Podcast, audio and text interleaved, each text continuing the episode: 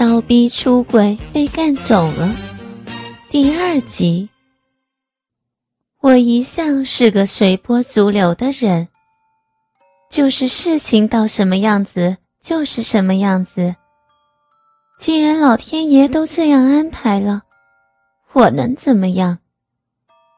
所以，在我和他，还有我的同事一起吃了三回饭，去了两次 KTV 后。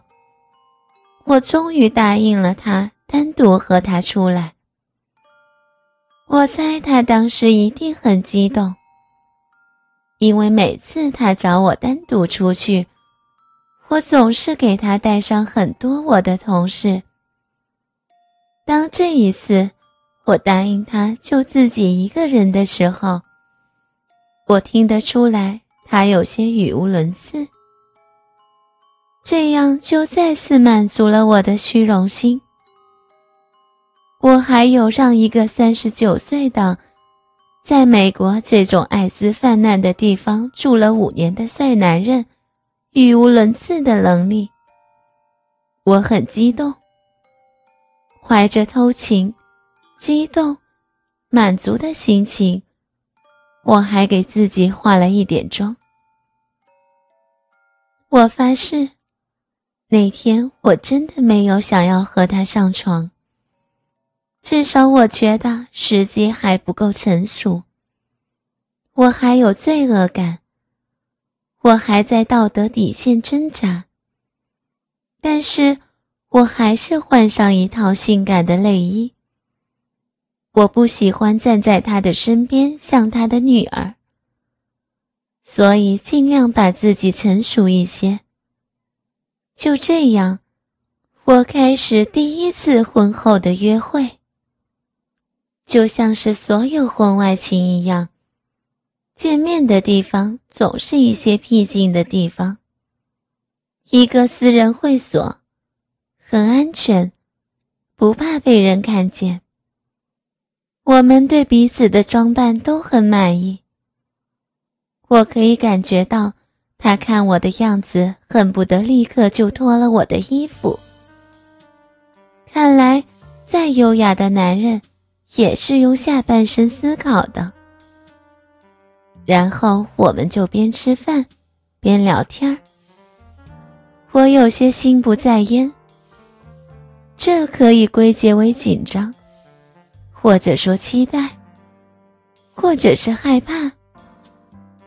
他是个老手。总是能准确把握我的想法，所以提议喝酒。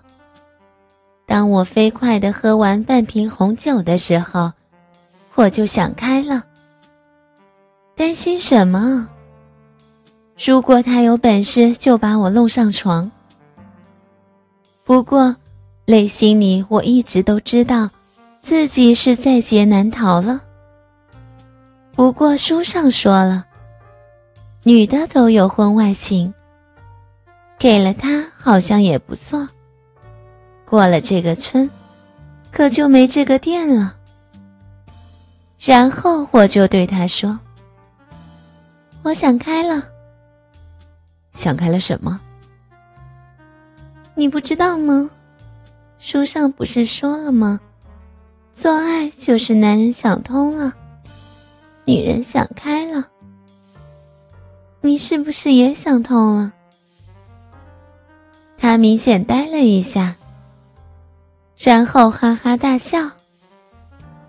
真没见过你这样子的，一点都不知道我这几天多么难受。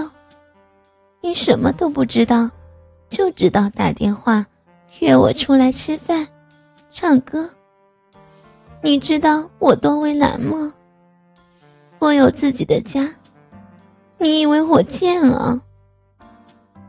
突然，我连自己都觉得很委屈，鼻子一酸，居然流下了眼泪。他吓了一跳，赶紧站起来，坐到我这边的沙发上，轻轻抱住了我。好了，这可不像你了，知道吗？虽然你长得很可爱，但是你给人的感觉很冷。以为你是个很冷静的人，做事情很有分寸，所以我真的不敢太急躁，怕吓跑了你。我只是想让你慢慢理解我，接受我。没错，我是非常渴望和你做爱，但是如果代价是吓跑了你，那我宁可我们只做好朋友。知道什么？知道了还把人家气哭。